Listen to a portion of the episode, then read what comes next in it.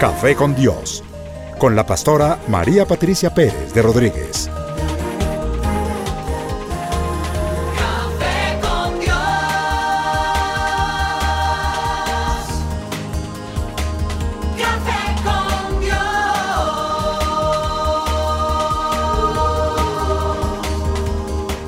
Comparte desde la sala de los pastores un café hablando de la verdad y revelación de la palabra de Dios.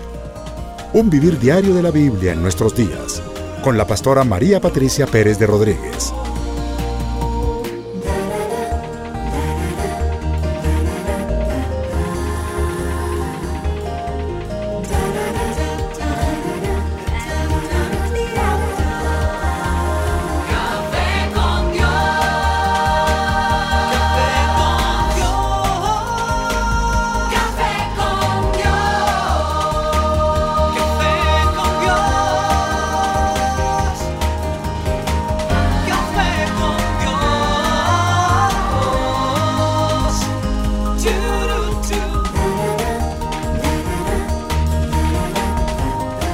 Con Dios, con la pastora María Patricia Pérez de Rodríguez.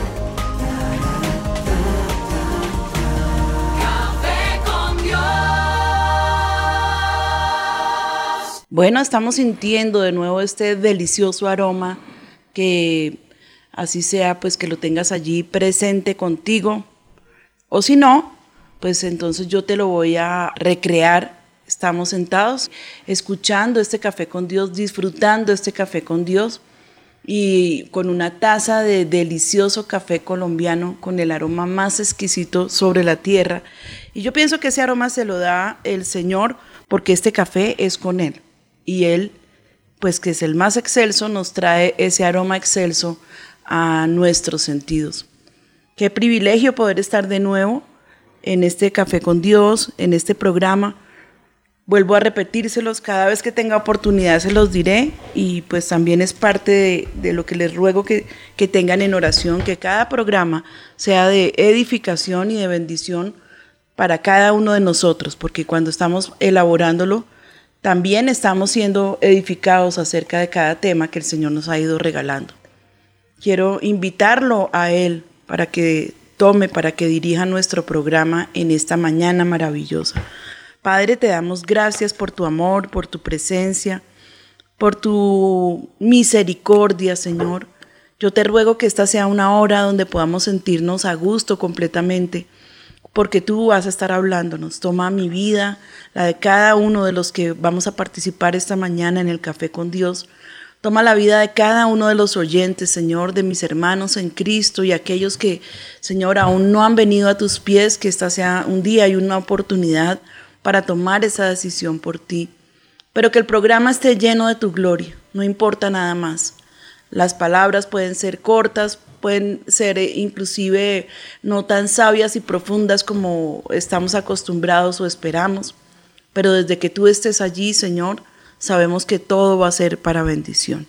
Glorifícate, Padre, en el nombre de Cristo Jesús. Espíritu de Dios, toma ahora las redes y, y haz llegar y haz volar este programa tan lejos como tú quieras, Señor. En el nombre de Jesús. Amén y amén. Amén. Buenos días a todos. Muy buenos días, pastora. Pastora, muy Buenos buenos días. días, Pastora. Qué rico tener esta mesa de trabajo aquí preparada, lista para cada uno de ustedes, con eh, preguntas, inquietudes, anécdotas. Yo no sé si ustedes sí me hicieron el ejercicio que les pedí la semana pasada de revisar sobre aquellas cosas que estaban hablando, de lo que estaban eh, profesando con su boca. No sé aquí en la mesa de trabajo cómo se portaron, si estuvieron juiciosos. Sí, señora, señora. acá hemos estado juiciositos.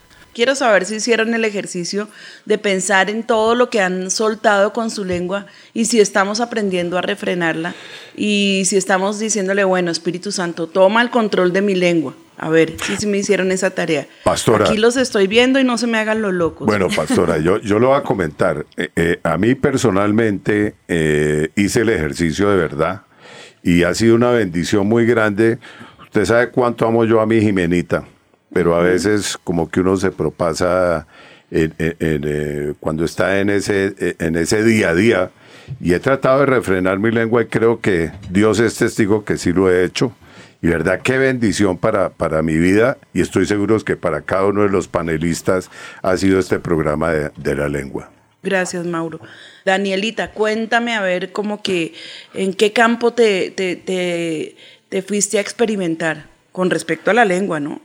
Pues, pastora, realmente, pues en todas las áreas, pastora, porque comentábamos también después del programa que uno constantemente, uno en la vida diaria se está atando con sus propias palabras, porque en el diario vivir uno está diciendo, ah, es que soy mucha bruta, es que porque fui a hacer esto, es que me voy a morir de tal cosa, es que estoy muy de malas, y realmente son cosas pequeñitas, pero como la pastora nos explicaba hace ocho días, son cosas que nos atan y podemos traer o maldición o bendición a nuestras vidas. Entonces, como pensando siempre antes de decir cualquier cosa que ya se nos ha vuelto como costumbre, pensar antes de hablar y, hablar lo que la pastora nos enseñaba, las cosas correctas y las bendiciones a nuestras vidas. Amén.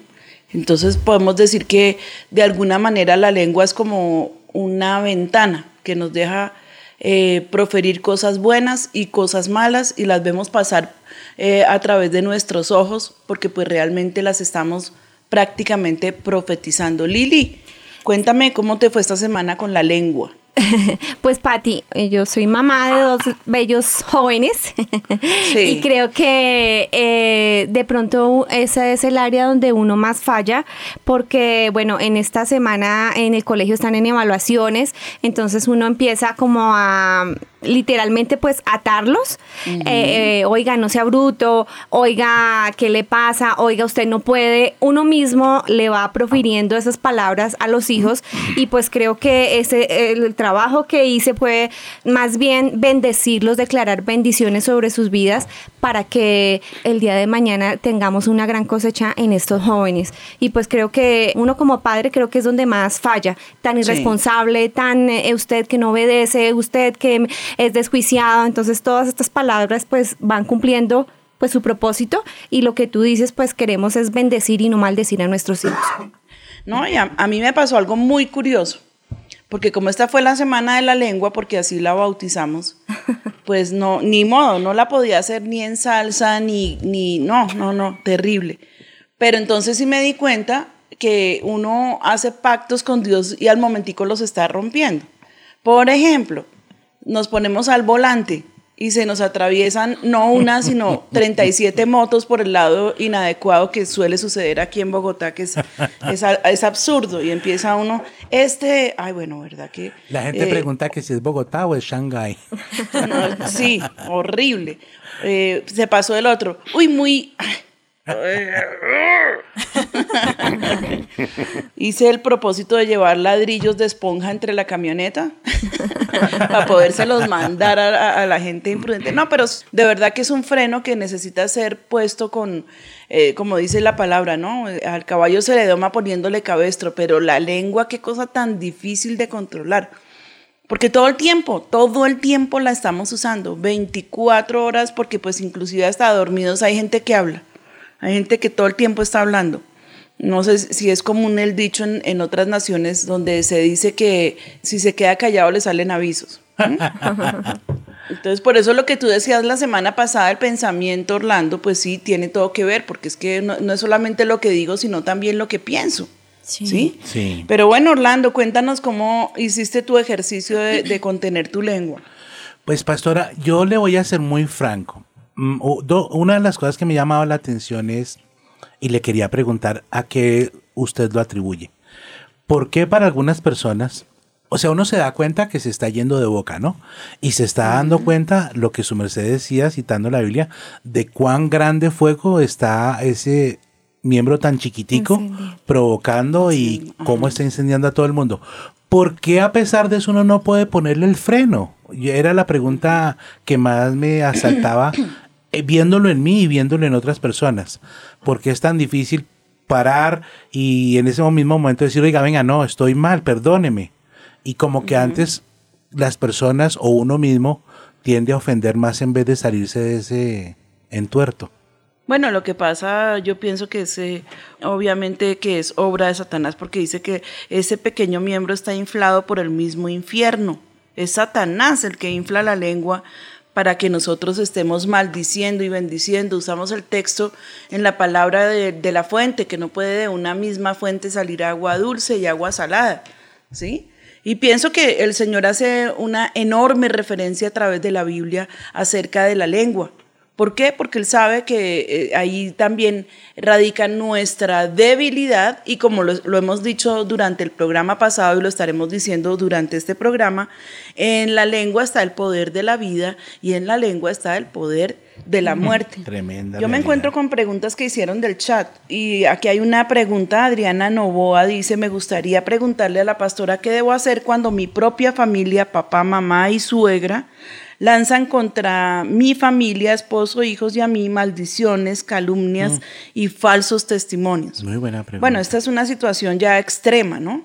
Y creo que esto, aparte de que ella está viviendo un problema, pienso, familiar dentro de su núcleo diario, pues creo que lo que ella tiene que hacer sencillamente es orar, clamarle a Dios que Él sea su defensor y ante las injurias y todas esas palabras, ellos darán cuenta. Ella, pues, o sea, si tú te pones, Adriana, a responderles, aunque sea con la palabra de Dios, estás como, ¿cómo se podría decir? Como atizando el fuego. Más bien quédate quieta, no le respondas y deja que sea el Señor el que actúe.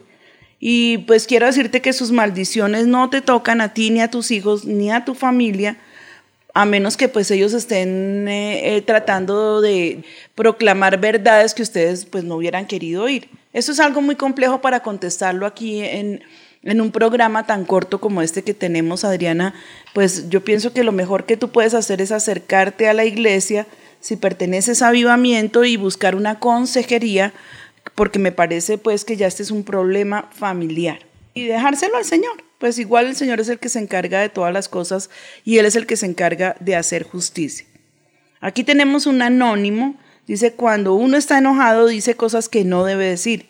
¿Qué estrategia podría utilizar para no hablar a la ligera? Pues bueno, lo que pasa es que cuando uno está enojado dice cosas y suelta cosas en su corazón que seguramente que no las quería decir.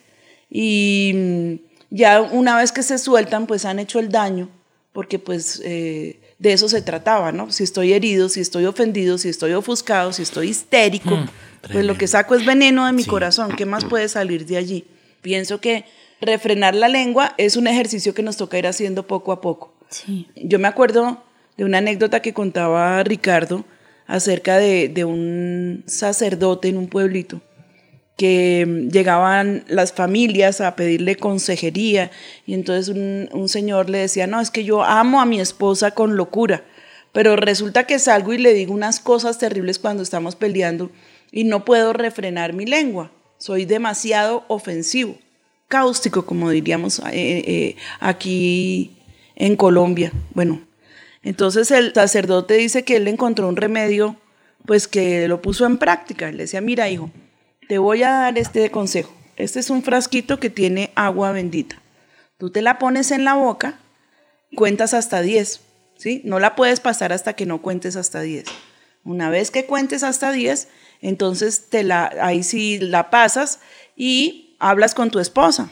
Y luego vienes y me cuentas lo que pasó. Y pues el hombre regresó y le dijo, no, pues qué maravilla, esa podemos bautizarla como agua bendita, porque ya después de que me la dejé entre la boca y conté hasta 10, ya no tenía, ya me acordé que no podía enfurecerme y pues resultó que, que no le dije las cosas ofensivas que en mi corazón deseaba decirle. Y suena muy chistoso, ¿no? Pero realmente si uno se puede contener por unos minutos antes de que la ira se expanda del estómago y del corazón hacia la garganta y de la garganta hacia la lengua y la lengua la deje salir, pues estamos hechos. Y creo que es un ejercicio que nos toca practicar a diario. ¿Sí? Porque sin darnos cuenta todo el tiempo estamos ofendiendo, estamos ofuscados, o bueno, no todo el tiempo estamos ofuscados. Pero yo también pienso que es un ejercicio que hay que hacer de la mano del Espíritu Santo y esto creo que va a ser como la conclusión del programa, por tanto nos iremos con eso al final. Amén. Amén. Perfecto. Aquí tengo otro anónimo, dice, pastora, si he hablado mal de mis pastores, ¿qué tengo que hacer? Aquí los estoy mirando en la mesa de trabajo a ver cuál, qué, qué tan anónimo. Uy, ninguno, no, pasaron la prueba, muchachos. No, ninguno. Estoy mirando a ver si se pusieron colorados. Mire, mi- eh, eh, Orlando mira a Mauricio, Mauricio está mirando a, a Liliana. Liliana está inmediatamente miró a. Daniela y Daniela miró para afuera. ¿Seré yo maestro? Bueno, si tú has hablado mal contra tus pastores, uno, y lo primero, pídele perdón al Señor, porque pues estás hablando mal contra los siervos de Dios, y la palabra de Dios dice, no maldecirás a mis príncipes, ¿sí? Porque esa maldición no te va a ayudar para nada. Pienso que lo peor que un padre de familia o una mamá o un miembro adulto de la familia puede hacer es hablar en contra de sus pastores en presencia de los más jóvenes e incluso de los niños, porque les están dañando el corazón. Ya cuando tus muchachos has logrado llevarlos a la iglesia y los ves allí sentados mirando con odio y con rebeldía al pastor, de ahí para abajo toda autoridad no tiene ningún valor para el niño. Y tú mismo te has encargado de empobrecer eh, ese lugar que Dios nos ha puesto. Nosotros no somos perfectos. Nosotros so- somos seres humanos tan comunes y tan corrientes como cualquier otro hombre sobre la tierra. Lo que pasa es que tenemos un llamamiento hecho por Dios. Estamos en el ejercicio de perfeccionarnos y cada día tratar de ser más santos y más justos delante de Dios. Pero eh, no quiere decir que no cometamos errores. Y gracias a Dios porque pues no somos perfectos. Eso lo seremos y es el lugar que esperamos alcanzar cuando estemos en la presencia del Señor, perfección total. Mientras tanto, pues lo que tú puedes hacer es si ves las cosas que no te gustan en tus pastores, clama a Dios por eso. Pero no invites gente a clamar contigo porque eso es un chisme comunal, ¿no? Uy, hermano, me enteré. Si sabe, la pastora se estrenó un par de guayos. Camine, ayúdeme a orar porque eso no está bien. Y ese camine, ayúdeme a orar, nunca vas a orar. Querías contarle el chisme de los guayos. Y por, por si acaso, no, yo no, ni juego fútbol ni uso guayos. es para otros pastores, no es para mí. Amén. Amén. señora. No es que los oigo tan callados que yo no sé si fue que les pareció mal lo de los guayos. No. No, es que estamos muy atentos a, a- a la No, enseñanza. no sabíamos pastora. que le gustaba tanto el fútbol. Pues, ¿qué tienes que hacer? Pedirle perdón a Dios y dejar de hacerlo. ¿Y qué tienes que hacer si contaminaste a tu familia?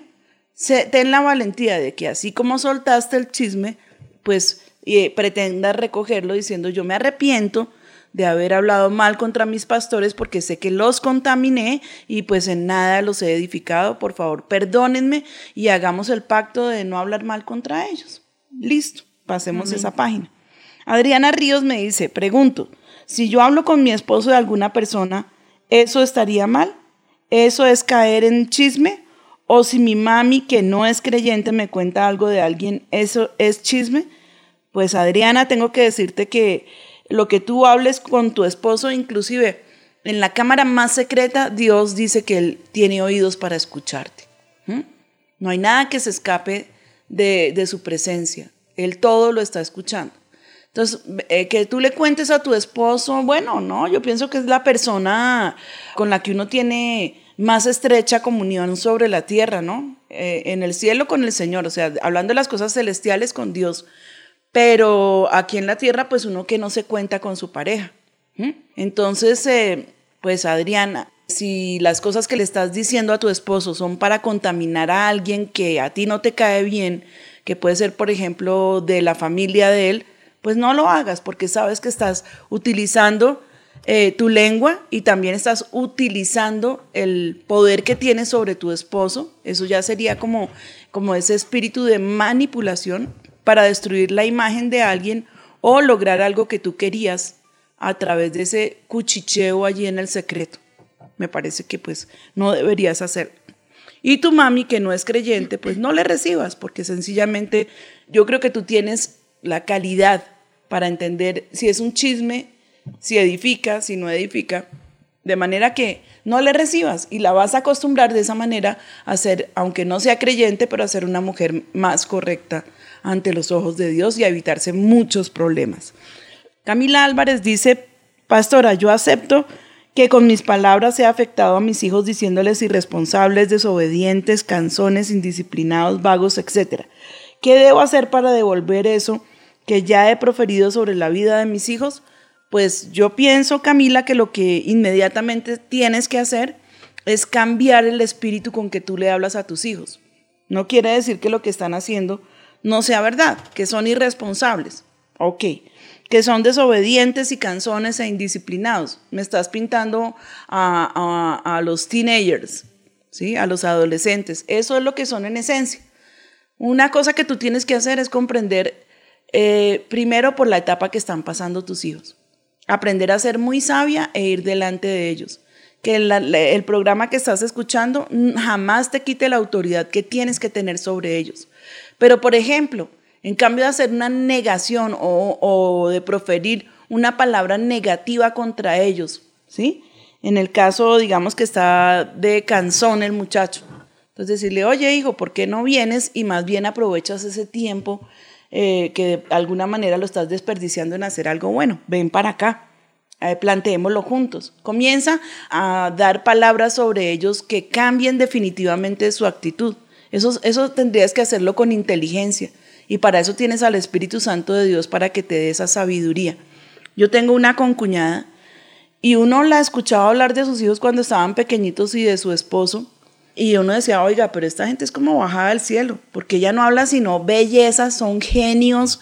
Ellos, mejor dicho, ella nos contaba cómo estaban aprendiendo a hablar en inglés perfecto, cómo estaban, cómo eran los mejores estudiantes, cómo sus hijos eran brillantes, cómo su marido era el mejor trabajador que existía, cómo él era el mejor esposo, tierno, cariñoso, las palabras que le decía, cómo la consentía, las cosas que iban obteniendo.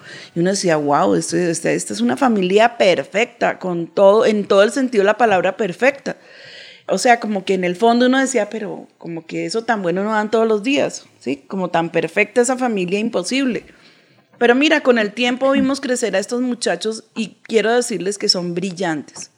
Esos cuatro muchachos son brillantes, son muchachos supremamente inteligentes, han alcanzado calificaciones en los Estados Unidos maravillosas, han alcanzado lugares en el mundo secular que, mejor dicho, éxitos impresionantes. Realmente su esposo fue un hombre ejemplar, fue un hombre maravilloso y de alguna manera yo entendí que lo que esta mujer hacía era, era muy sabio.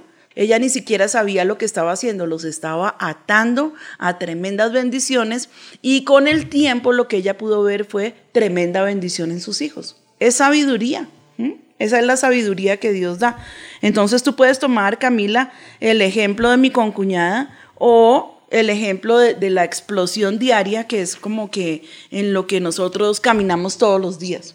Incluso uno ve en las películas y bueno, nosotros no somos eh, televidentes asiduos. A mí me gusta ver series. Yo soy como alérgica a las, a las novelas y a esos papelones ridículos. Perdón, ¿no? Con todo respeto. Pero si uno se pone a mirar una, una novela cinco minutos, uno dice, ahí están pintados. Es que ellos no pueden, o, o sea, como expresar una cosa diferente porque eso es lo que se vive. Sí, y ve uno a los padres maldiciendo a los hijos, los hijos buscando hacerle mal a sus padres. Bueno, toda esa problemática social que no solamente se ve reflejada en las novelas, pero para mí que esas novelas son como, como sí, como el reflejo de lo que socialmente estamos, eh, estamos viviendo. Qué tristeza. Sí. Sí. Pero por eso también dice la palabra de Dios que de la abundancia del corazón habla la boca. ¿Qué abunda en tu corazón? ¿Qué es lo que ronda tu corazón? Las palabras pueden envenenar, para que lo tengamos muy en cuenta. Las palabras pueden sanar. Las palabras comienzan y libran guerras. Esto se los leí la semana pasada. Pero las palabras también pueden establecer la paz. Las palabras llevan a los hombres a las cumbres del bien y las palabras pueden hacer caer a los hombres a las profundidades del mal. La muerte y la vida están en poder de la lengua. Y el que la ama comerá de sus frutos. Creo que Daniela, tú me diste la semana pasada, ¿me leíste otra versión o fue Liliana? Fui este yo, Pati. texto. Sí, Lili. Lili, ¿Lo sí, tienes señora. a la mano? Eh, ya, permíteme un segundo, ya te lo doy. Ya, ya lo encontré, Pati. Dice, la lengua puede traer vida o muerte y los que hablan mucho cosecharán las consecuencias, que es Proverbios 18-21. Sí, señora. Bueno, y eso es lo que yo quiero, eh, o sea, era hacia donde más yo quería enfocar el programa esta mañana, ¿sí? Si tú eres una persona que es muy dada a hablar y a hablar cosas vanas y a hablar cosas ligeras y lo que primero te venga a la mente, pues definitivamente vas a ser tenido como una persona, bueno, lo voy a decir porque es lo que resumo de muchos textos bíblicos, una persona necia, una persona que no tiene mucho fundamento, que no, que no es una persona prudente, otro adjetivo. Muchachos, Sabia. están- Sí. Es bueno. el que más dice la Biblia, sabio. Entonces, eh, definitivamente, si nosotros usamos para bien la lengua, eh, buenas cosas tendremos de ella. Creo que el Señor Jesucristo fue muy claro con su ejemplo, porque todo lo que hizo y todo lo que dijo, inmediatamente comenzamos a, a vivirlo. La gente que estuvo a su alrededor comenzó a vivirlo y nosotros por la fe lo hemos vivido. Cosa más maravillosa que tomar uno la palabra de Dios, comenzar a estudiarla y comenzar a sentir, porque es que yo no sé si les pasa, pero uno comienza a sentir de una manera tan grande la presencia de Dios que como que lo saca uno del lugar donde uno está y lo lleva a caminar por esas mismas calles, como que se puede uno identificar. Es como si el Señor hubiera dejado preparada la Biblia para que la pudiéramos vivir mientras la estamos leyendo. Es algo que, bueno, yo no, no me voy a meter ahí en un problema para que luego me tilden de quién sabe qué cosa extraña, de mentalista, no. Sencillamente poder caminar las calles que el Señor Jesucristo caminó a través de una enseñanza tan preciosa y tan simple, porque es que si uno se pone a leer la palabra de Dios es muy fácil de entender. Yo no creo que haya textos eh, complicados, exceptuemos pues eh, los libros proféticos y, y el mismo Apocalipsis que están llenos de tipos y de figuras que poco a poco el Señor ha venido abriendo el entendimiento porque es palabra que estaba sellada. Pero bueno, hablemos de lo común, hablemos de los evangelios. Cómo el Señor caminaba e iba diciendo, cómo con su hablar las cosas se e- iban sucediendo, cómo se detenía y profería palabras hacia los enfermos y estos se sanaban.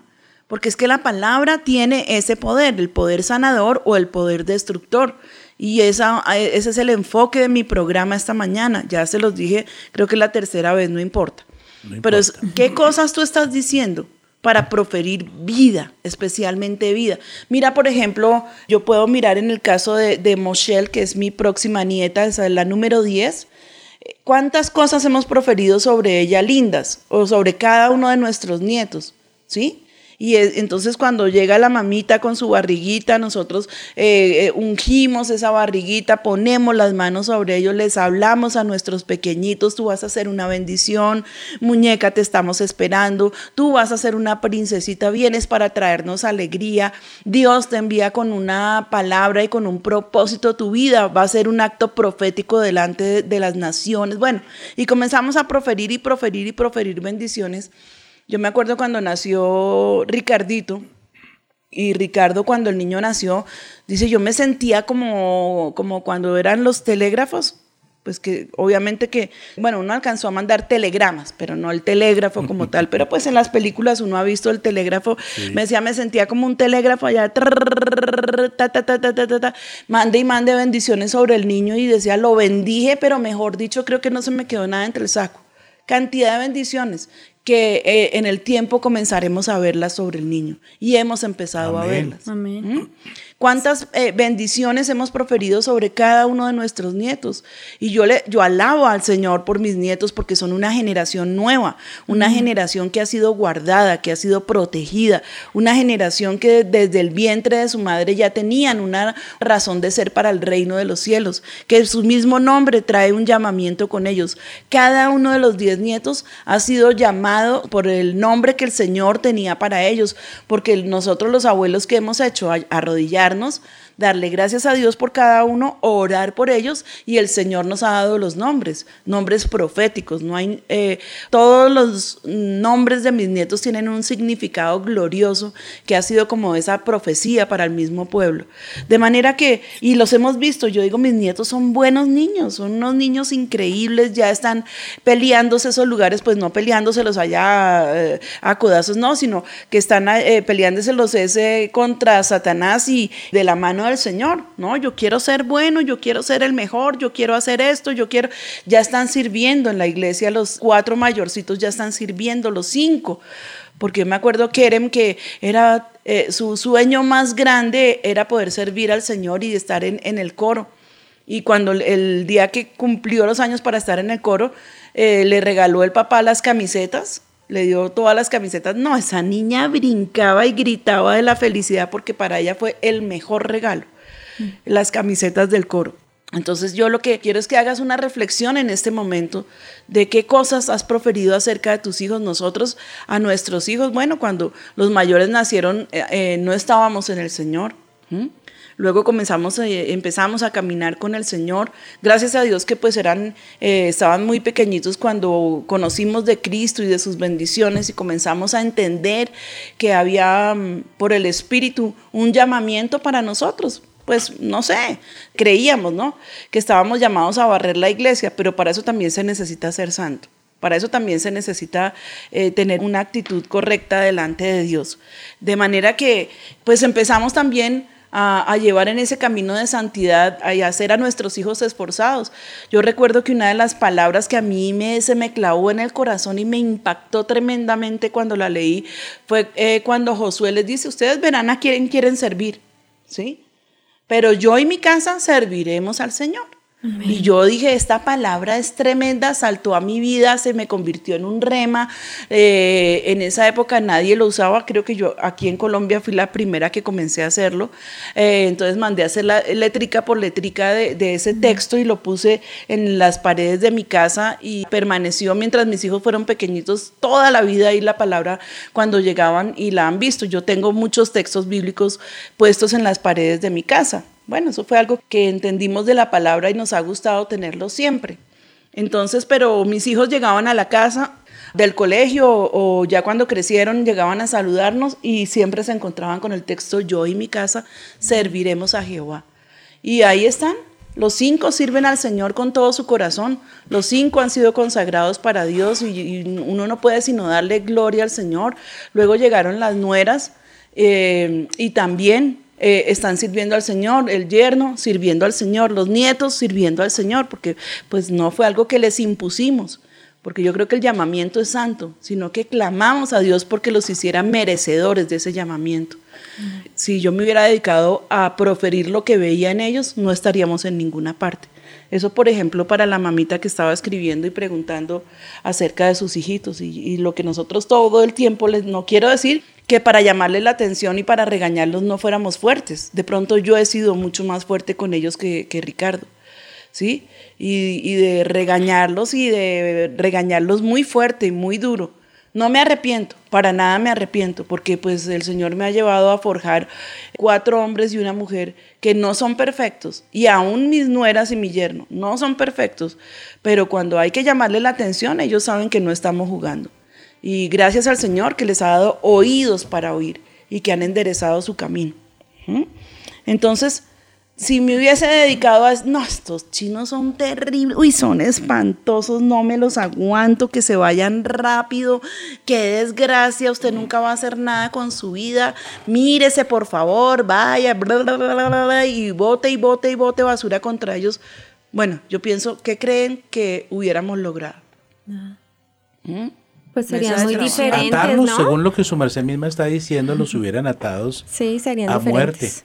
muerte. Exacto. Pastora, de verdad que, que cuando uno ve eh, los nietos de ustedes sirviendo allá en, en la tarima, de verdad que es un gozo muy grande. Ah, Para mí, le digo, es un gozo muy grande ver esos muchachitos allá con qué amor, con qué dedicación, con qué entrega, por todo lo que ustedes les han enseñado a través de la palabra a sus hijos, lo recibieron sus nietos y ahí van ellos también en ese mismo camino y verdaderamente ven, ve uno ese testimonio reflejado de todo lo que ustedes les han enseñado a ellos en sus nietos. Son Amén. preciosos allá en, en- en, eh, sirviéndoles y acompañándolos a ustedes. En un programa anterior la pastora hablaba de que se vieron a sí mismo como langostas, ellos, ellos. y pensaron que los otros los habían visto así. Cuando su merced está hablando de la familia, aunque parece que no tuviera que ver, el pastor se enseñaba en una prédica que el que no entrena a sus hijos y por ende no habla bien de ellos, no tiene la visión, se está viendo como una langosta, porque no va a haber futuro, sobre todo si es un pastor, aunque aplica en todos los ámbitos, para el ministerio. No va a haber futuro, los está matando. Es que, Orlando, nosotros que conocemos un poco más de lo que es la iglesia más allá de nuestras paredes, la pregunta del millón, ¿por qué en los Estados Unidos y en muchos otros países los hijos de los pastores quieren todo menos servir a Dios? Cierto. Sí. ¿Por Sí. qué? Porque seguramente les mostraron un evangelio duro, tedioso, de miseria, de pobreza, Sí. de, bueno, de escasez, de, esfuerzo. de- de cosas terribles. Y yo el otro día les decía a mis hijos, ustedes no tienen ni una sola excusa para no servirle al Señor y, ser- y servirle con agrado y servirle con integridad. Porque nosotros les pusimos en bandeja un ministerio precioso. Les pusimos en bandeja para que de todo lo que había en el ministerio ustedes pudieran escoger.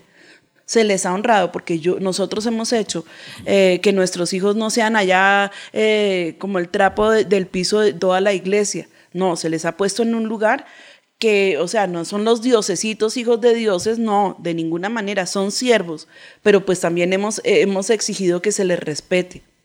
Cuando eran niños, porque eran niños. Cuando eran jóvenes, déjenlos ser jóvenes, nunca locos y nunca impíos, porque eso sí jamás se los he permitido. La impiedad, yo les decía, si quieren practicarla, bien puedan. ¿Sí? Porque es para el libre desarrollo de, de su personalidad, pero hágalo fuera de mi casa y fuera de la iglesia, mijito. Vaya, hágalo bien lejos. Sí. Sí, porque no, no tiene por qué permitirles el pecado, la impiedad y la inmundicia. Si lo quieren practicar, pues allá ustedes, pero aquí, ah, ah, aquí o se comportan como hijos de Dios o se comportan como hijos de Dios. ¿Mm? Y en eso siempre fuimos muy estrictos y muy serios y jamás negociamos con ellos la ida a la iglesia ni las cosas de Dios.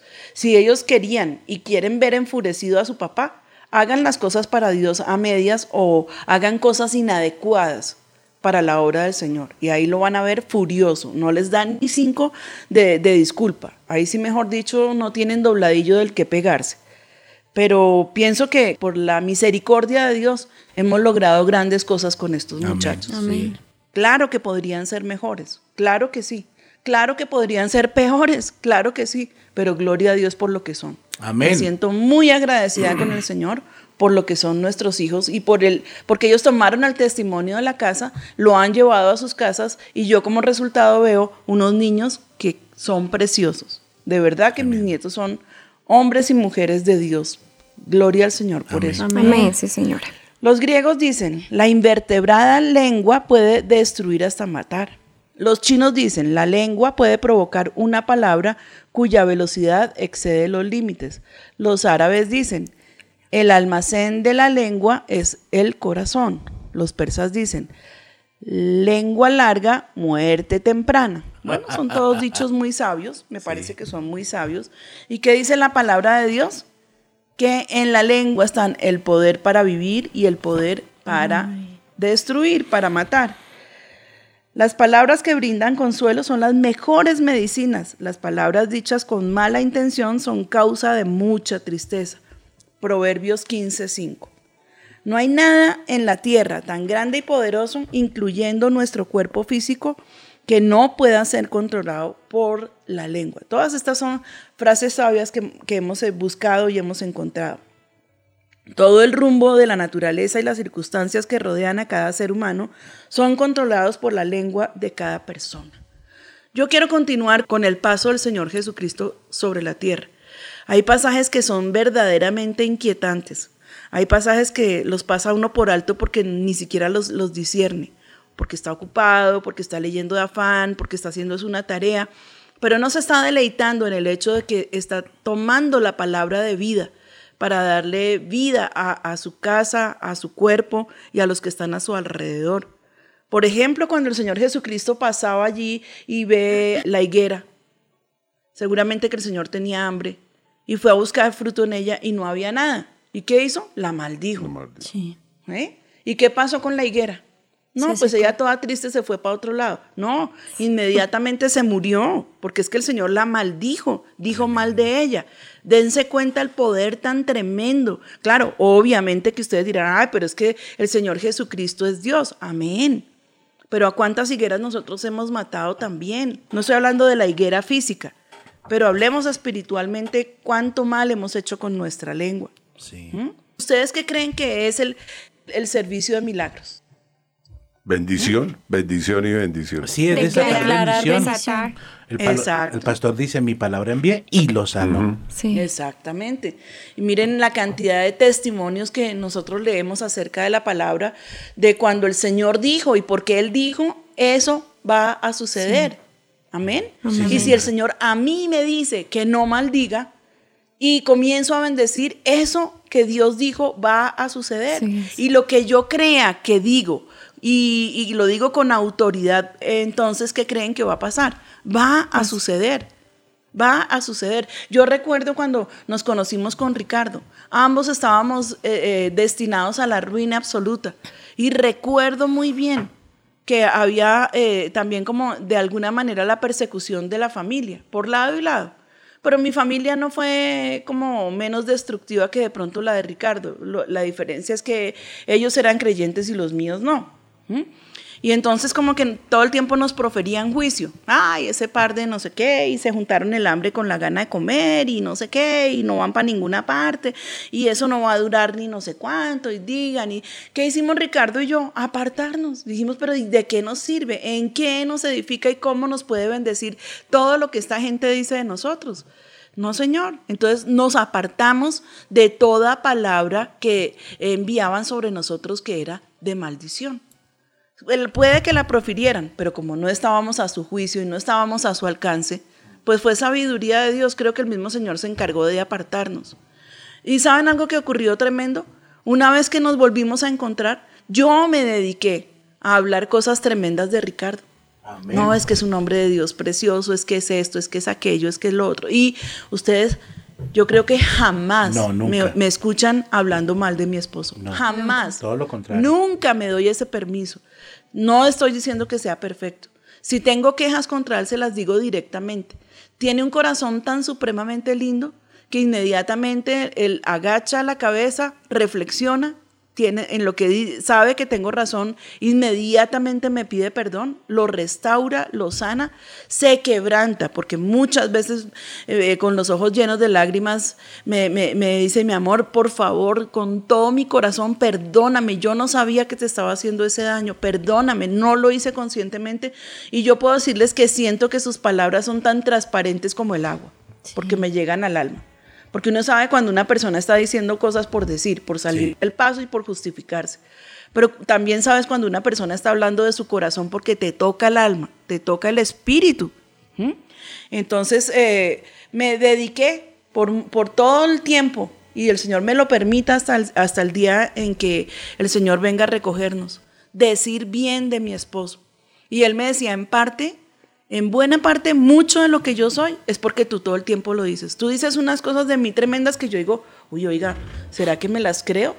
Y, y- claro, he comenzado a proferir bendición sobre mi esposo.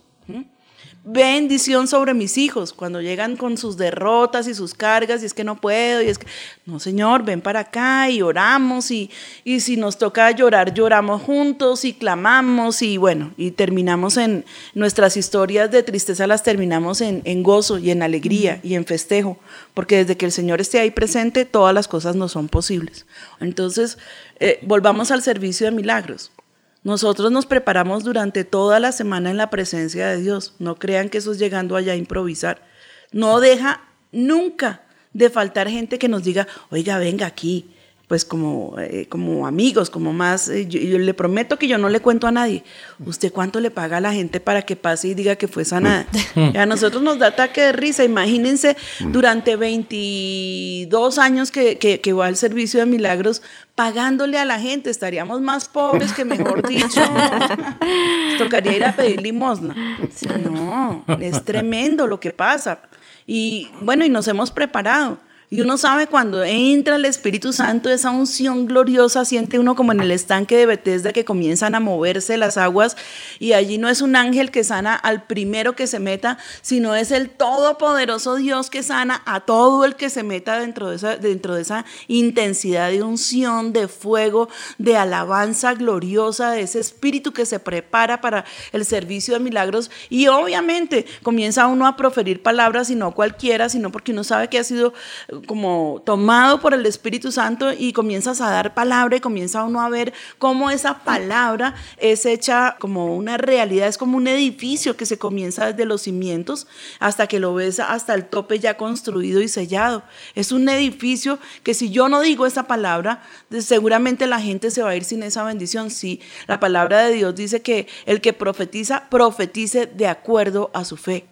¿Sí? Para mí cada palabra que se da en la tarima es una palabra, yo sé que es de ciencia, yo sé que es una palabra de ciencia, pero en cierta forma estoy profetizando y si yo no lo digo, y yo tuve un- una experiencia con eso y la compartíamos con Ricardo y fue tremendo para nosotros, pero si yo no suelto la palabra, la gente no se sana. Y yo creo que el Señor hizo muchas cosas por ayudar a la gente en su fe. Miren allí al hombre que estaba en el monte, al pie del monte, que cuando bajan los discípulos y baja el Señor, está su hijo que está siendo echado en el fuego y en el agua y ese demonio quería matarlo y convulsionaba, seguramente pues alguna de las enfermedades que hoy en día tienen nombre, ¿sí? Y era sordo, creo que también era sordo, bueno. Sí. Y el hombre le, le- le- le dice, Señor, tus discípulos no han podido ayudarle, ayúdame, por favor. Entonces le dice, él, eh, o sea, el Señor le dice que si tiene fe, y él le dice, sí, Señor, ayuda mi incredulidad. A ver, a ver, ¿a qué jugamos? ¿Sí o no? Pues él sabía que Jesús era el Señor, pero seguramente que no tenía la fe para haber sanado a su hijo. Sin embargo, el Señor lo coge, echa fuera el espíritu con su palabra, el muchacho se, leva- se levanta completamente sano. Él decir cómo se creó todo lo que existe y es porque Dios dijo, porque Dios dijo, por su palabra. Si Dios mintiera, yo creo que toda la, estoy segura que la creación toda entraría en conflicto y se destruiría. Su palabra es verdad. En ello hay un fundamento gigantesco.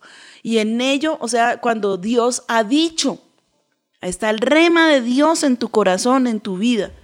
O sea, viene la palabra que la leíste, pero si salta a tu corazón ya no es el logo, sino el rema, es la revelación de Dios. Y por el oír esa palabra es que viene tu fe. Y viene Satanás y te la mata, porque también escuchas a Satanás. ¿Sí me están entendiendo? Sí, Sí, señora. perfecto. El poder de lo que Dios dijo. No permitas que nadie te lo quite. Y comienza a actuar como actúa el Señor. ¿Qué dice la palabra de Dios? Que Él ve las cosas que no son como, Como si, fueran. Él ve al hombre que no sirve para nada, que está dado al fracaso, que está allí en el muladar, que no vale cinco, que ya es un desecho de la sociedad. Y Dios dice, yo te voy a bendecir. A partir de tal día, ta, ta, ta, ta, ta, voy a hacer contigo. Pues allá él sí le cree o no le cree, porque esos éramos nosotros. Y allá nosotros sí no le queríamos creer, pero sí le creímos. Y aquí estamos porque Dios dijo. Y si Dios dijo todo lo que Dios nos diga que hagamos, lo haremos. Y si nos dice que digamos, diremos. Y, no- y si nos dice que vayamos, iremos, porque Dios dijo. Amén. Entonces ustedes están diciendo, ah, yo, yo tengo la misma autoridad de Dios para decir que, pues yo pienso que no tengo la autoridad para la, la que tuvo el Señor para crear, para, pero sí para sanar, sí para dar vida, sí para destruir, porque yo puedo destruir a una persona. Solamente cojamos una persona y dañémosle su testimonio y la habremos acabado. Que en cierta forma es un poco lo que le da a uno miedo con los medios de comunicación. Si ellos quieren enaltecer a una persona, se dedican, pero dedicados a llamar lo malo bueno y lo bueno malo, y lo logran. Sí. Podemos hacerlo. Pero si quieren destruir a una persona, también. ¿Y sabes, saben cómo lo corrigen? Por allá en el noticiero de las once y media de la noche, en una nota chiquitica que diga, oiga, esto que dijimos de ta, ta, ta, ta, ta, ta, no era verdad. Y ya. Y esa persona está destruida, está en la calle, sin honra, sin dinero, porque todos se lo robaron con lo que dijeron. ¿Mm? Entonces, mi pregunta después de decirles esto es, ¿tiene poder la lengua o no lo tiene? Muchísimo. Demasiado. Demasiado. Todo el poder, pastor. Pas- Pastora, mientras usted está hablando, uno, una cosa que uno vive muy agradecido, yo personalmente estos días, sobre todo en las prédicas con la unción que ha habido, es, y lo digo con respeto, cómo ustedes son de tercos para creerle a Dios. Es lo que más nos bendice, porque uno sale y en la semana va perdiendo la gasolina, se le va olvidando. Y ahorita que su merced estaba hablando era ver la palabra la del sembrador. Que el diablo está ahí precisamente para eso, para robarse esa palabra y cómo ustedes están ahí, ahí, y no se les olvida y con todos los problemas que han vivido, cada quien individualmente y como familia, no le han dejado de creer a Dios. ¿Y qué teníamos? Nada. Yo me acuerdo, me acuerdo eh, el famoso día de la carne de diablo. No había nada que comer en mi casa, pero nada es nada. La nevera era gomela, nada que ver. la despensa re gomela, nada que ver. Y por allá escarbando se encuentra Ricardo una latica y decía carne de diablo.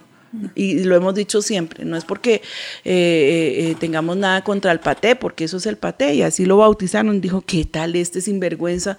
O sea, no hay nada en mi casa sino solamente carne de diablo, y furioso la echó a la basura y reprendió Satanás: Te vas de mi casa, y espíritu de miseria y de ruina, te vas fuera en el nombre de Jesús. Pues quiero decirles que fue tan tremenda la rabia que le dio a Ricardo. A los cinco minutos llegó un hermano de él que jamás aparece para nada bueno. Es la única vez que sentimos su ayuda. Sí, en serio. Y, y le dijo, oiga hermano, lo estaba buscando porque el Señor me dijo que le diera esta plata. Y bueno, pues fue una tremenda bendición porque fuimos y hicimos mercado, ¿no? Dios lo usó. Gloria al Señor. Pero ¿qué pasó? Le dijimos a Satanás, no queremos nada contigo, vete fuera. Esa semana aprendimos lo que era el diezmo. ¿Sí?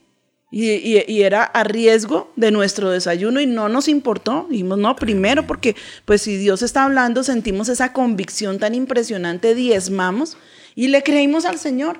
Y una persona muy amable nos llevó hasta la casa y luego dijo, oiga hermano, sabe que yo siento darles esta ofrenda. Y era mucho más que lo que habíamos dado en la iglesia esa noche, pero aprendimos.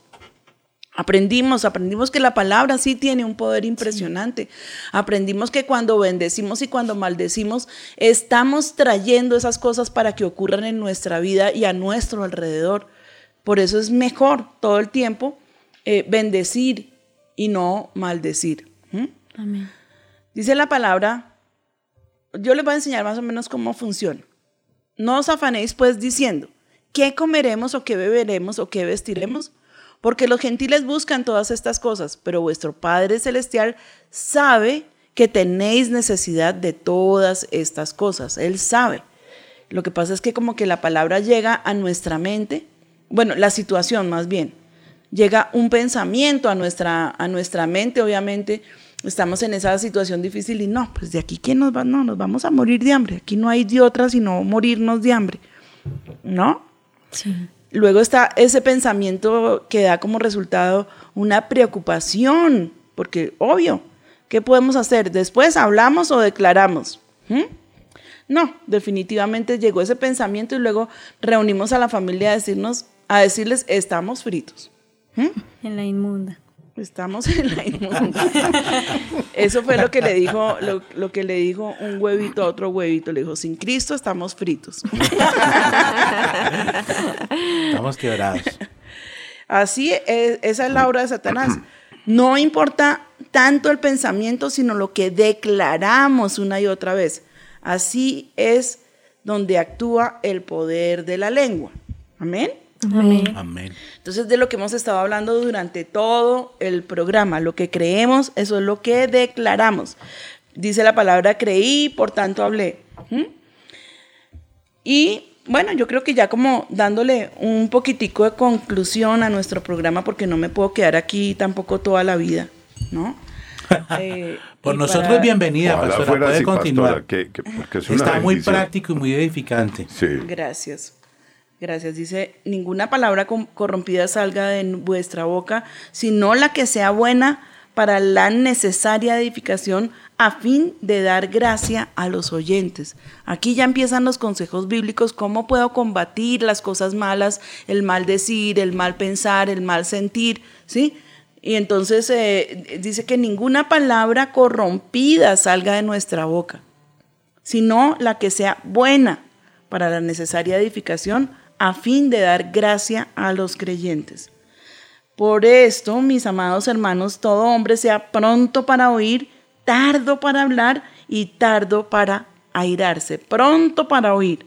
No hablemos tanto, más bien escuchemos, que eso es mucho más inteligente. Yo quiero en este momento leerles la anécdota de las tres rejas, porque me pareció buenísimo, me pareció importantísimo. Dice que el joven discípulo de un sabio eh, cristiano, porque era un filósofo, pero yo ya lo convertí, llega a casa de este y le dice, oye maestro, un amigo tuyo está hablando de ti con malevolencia. Espera, le interrumpe el filósofo, perdón, el cristiano. ¿Ya has hecho pasar por las tres rejas lo que vas a contarme? ¿Las tres rejas? Sí, la primera es la verdad. ¿Estás seguro de que lo que quieres decirme es absolutamente cierto? No, lo oí comentar de unos vecinos. Al menos lo habrás hecho pasar por la segunda reja, que es la bondad, eso que deseas decirme. ¿Es bueno para alguien? No, en realidad no, al contrario. Ah, vaya. La última reja es la necesidad. ¿Es necesario hacerme saber eso que tanto te inquieta? A decir verdad, no. Entonces, dijo el sabio sonriendo, si no es verdadero, ni bueno, ni necesario, enterrémoslo en el olvido. Uy, yo creo que ahí sí, mejor dicho, cualquier eh, posibilidad de chisme queda muerta. Sí. ¿Mm? Sino que es que nos gusta. Qué cosa tan horrible. ¿Sabía? Oiga, ¿sí sabía? Uy, y uno, ¿qué, qué, qué, qué, qué? No, yo mejor no le cuento porque es que va y lo contamino. Ay, no importa, venga, hermano, cuénteme, cuénteme. Cuénteme y oramos. ¿Sí? Venga, oremos, hermano. Eso. Pero, pero entonces, ¿qué es lo que uno hace? Uno sencillamente le está dando más fuego, está atizando la candela cuando, uy, no, venga, cuénteme, ay, ¿para qué entonces? ¿Para qué empezó? Si no me va a contar para qué empezó. Ambos son un par de chismosos, porque uno lleva el cuento y el otro, mejor dicho, tiene picazón por oír lo que está pasando. ¿Sí o no? Sí, señora. Cambiando el dicho es. que a usted le gusta sería cuénteme que no es para eso. Venga, que no es para eso mismo. Entonces, eh, eh, yo pienso que la mejor forma de combatirlo es someterlo a las tres rejas. ¿Sí? ¿Es verdad? ¿Es bueno? ¿Es necesario? Y si no, enterrémoslo en el olvido. Amén. Pero el poder de la lengua también tiene, como se los dije, una acción para bendecir. Una pa- mira lo que puedes hacer. Una palabra descuidada puede encender una contienda. Una palabra cruel puede destrozar una vida. Una palabra llena de resentimiento puede inspirar odio. Una palabra brutal puede golpear de manera dura y matar. Y eso es cierto. Eso es cierto. Yo me acuerdo eh, y pareciera hasta ridículo. Nosotros eh, eh, cuando estamos en vacaciones nos vamos a un pueblito por aquí cerquita a Bogotá que es caliente. Y resulta que mi suegro llevaba a, a sus hijos cuando iban a pescar, porque pues es- pasa el río Magdalena, que en esa época era wow, ahora es, mm, no, es qué tristeza. Pero bueno, y se iban allá y, eh, y mi suegro tenía ah, allá un lugar donde iban a comerse el pollo, que era asado y después lo metían entre las brasas y delicioso, de verdad un pollo delicioso. Y pasados los años fuimos y preguntamos por el viejito. Entonces salió uno de los hijos y nos dijo, ¿por qué? No, no, porque es que mi papá lo conocía, mi papá era Gustavo Rodríguez, no sé. Ah, sí, sí, me acuerdo del, señor y su familia, que era enorme. Dijo, no, mi papá, figúrese que él iba en su carro y pasó un hombre en una volqueta y lo cerró, mi papá sin culpa, y se bajó el hombre y le dio una ofendida tan terrible, lo gritó y le dijo tantas vulgaridades que al viejito le dio un infarto y se murió. ¿Mm? Yo decía, oiga, tremendo, Lo tremendo. mató. O sea, pues, pues, pues yo no sé si era que estaba predestinado a morirse en ese momento, no lo sé, pero, pero el hombre dice que fue tan violenta la impresión que el viejito sintió y fue tan ofensivo que él inmediatamente le dio un infarto y lo mató porque la lengua, la lengua eh, de esa- de esa manera dura puede inclusive matar. Una palabra amable puede pulir el camino. Una palabra alegre puede iluminar el día. Una palabra oportuna puede reducir el estrés. Una palabra cariñosa puede curar y puede bendecir. Entonces pienso que Lo que nosotros tenemos que hacer es buscar la ayuda del Señor. Amén. Y aquí voy a concluir. Para obtener bendición con nuestra lengua, tenemos al Señor para que nos enseñe. Tienes la palabra de Dios. Si tú te dedicas, así sea que tú leas un capítulo o 20 de la Biblia a diario, hazlo como, como una enseñanza de vida gloriosa, que esa palabra atraviese tu espíritu, que puedas caminar con el Espíritu Santo a través de la Biblia. Pon guarda a mi boca, oh Jehová, guarda la puerta de mis labios, no dejes que se incline mi corazón a cosa mala. Entonces ahí ya tienes una oración para hacerle al Señor. Mientras que comienzas a ver que esa costumbre cede, porque es que nosotros estamos acostumbrados al mal hablar, a mal decir, a, a- ser como, como explosivos. Y pues eh, yo quiero decirles que de eso yo no me escapo. Al menos yo no me escapo. Yo soy muy explosiva, pero estoy en el ejercicio. Meditemos en su palabra. Pensemos antes de hablar. Por esto, mis hermanos, todo hombre sea pronto para oír, tardo para hablar y tardo para irarse. Tomemos el control sobre nuestra lengua. ¿Cómo? Porque el que quiere amar la vida y ver días buenos, refrene su lengua del mal y sus labios no hablen engaño. Amén y amén. Amén. Bueno, hasta aquí llegamos con nuestro programa. Estuvo. Me parece que estuvo muy Muy edificante. Sé que tenemos muchas cosas que no pudimos hablar, no importa, pero si podemos practicar un 10% de lo que de tanto que hemos hablado, creo que seremos más que vencedores. Amén. Amén. Amén. De verdad, no es nada fácil. Bueno, yo quiero darle las gracias a mi mesa de trabajo. Gracias, A todos los oyentes quiero bendecirlos esta mañana en el nombre de Cristo Jesús. Y voy a orar. Padre, yo te ruego que nos ayudes a todos a limitar nuestra lengua, a refrenarla, Señor. Que tu espíritu esté sobre nosotros y nos enseñe, Señor, cada día, cada mañana, inclusive antes de hablar, lo que vamos a decir y a proferir. Y Señor, enséñanos a través de tu palabra, que abunde tu palabra en nuestro corazón y de manera sorpresiva. No es algo mágico, pero sí como en un milagro estaremos diciendo palabra tuya y no palabras que matan y que no edifican a nadie. Señor, yo te bendigo en esta mañana en el nombre de Jesús. Te ruego que alcances cada hogar. Permite que tengamos una vida maravillosa, Señor, que hoy sea un día diferente a todos los demás, que hoy no salgamos con la frustración que nos llena, que nos embarga, que cuando vemos las cosas malas no, no las profeticemos para ahincarnos en esto, Señor, sino que esas cosas malas que vemos seamos capaces de reprenderlas en tu nombre, de traer hacia nuestras vidas tu bendición y no la maldición que es lo que Satanás quiere que estemos hablando y que estemos profiriendo todo el tiempo. Padre, gracias te damos y hasta, esta- hasta una nueva oportunidad que nos des de poder compartir juntos un delicioso café contigo.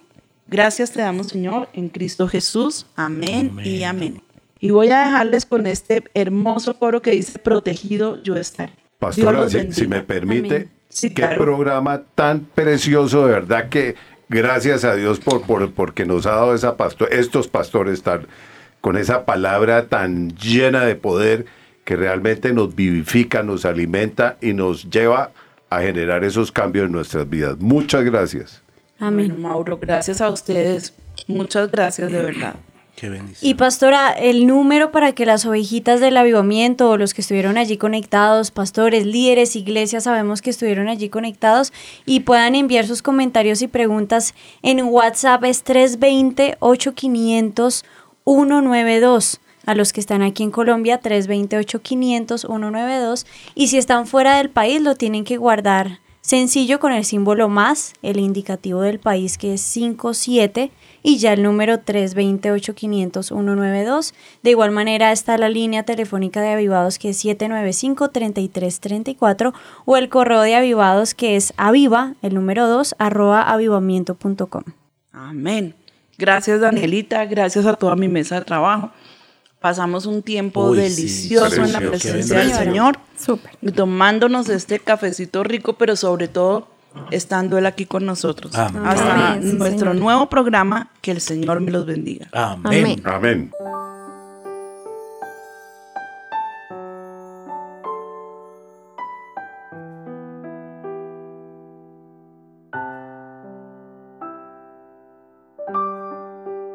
Mi Jesús, si tú vienes, a mi barca.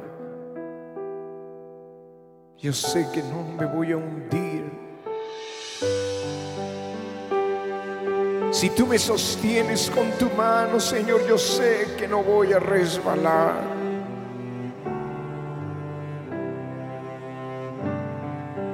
Pues cuando te tenemos cerca, hay un bautismo de paz sobre nuestras vidas.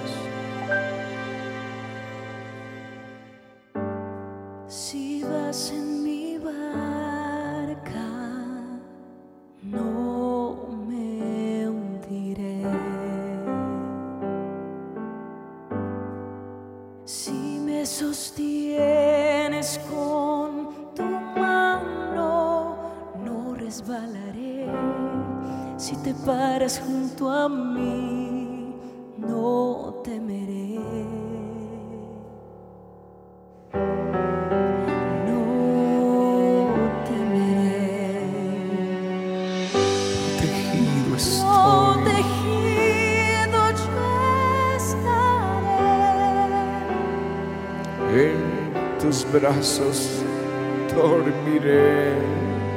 En tus brazos dormiré. Tu latido escucharé. Un latido escucharé. Donde vayas viviré.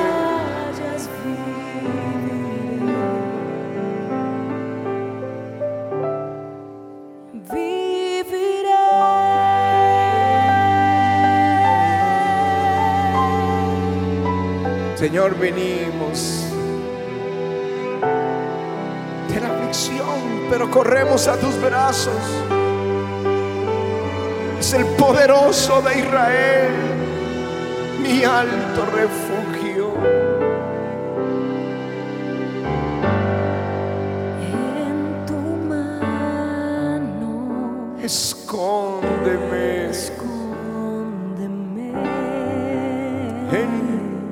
Regazo, Señor. En tu regazo, siéntame, guárdame bajo tus alas, refugio salvador. No temeré, temeré, no temeré, Señor. no temeré. Levanta tus brazos, dile protegido, yo estaré.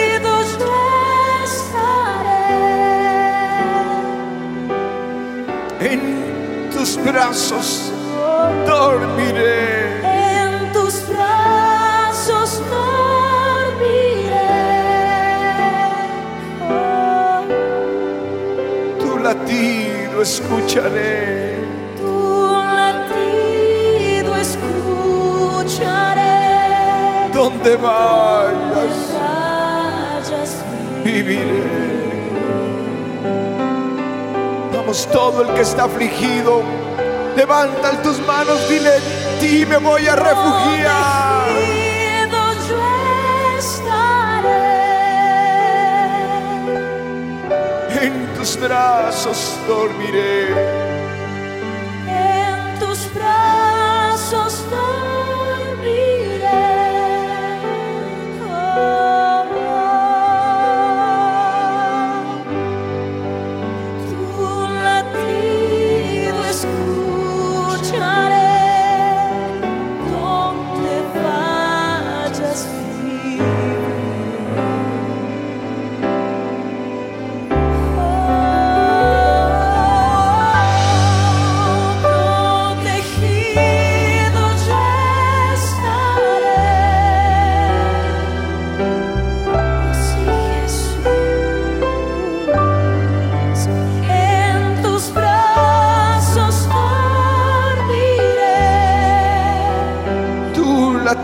Escucharé.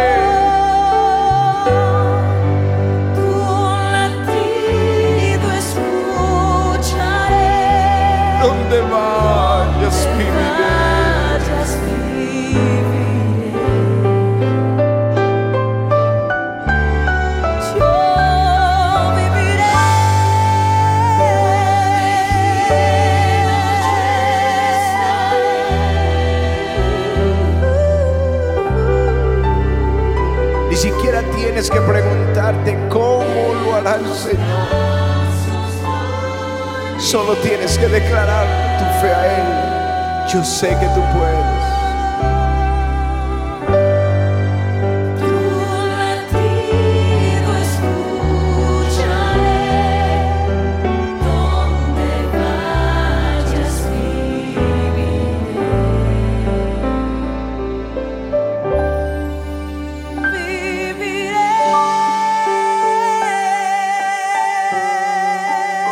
Lo que el Espíritu del Señor te dice.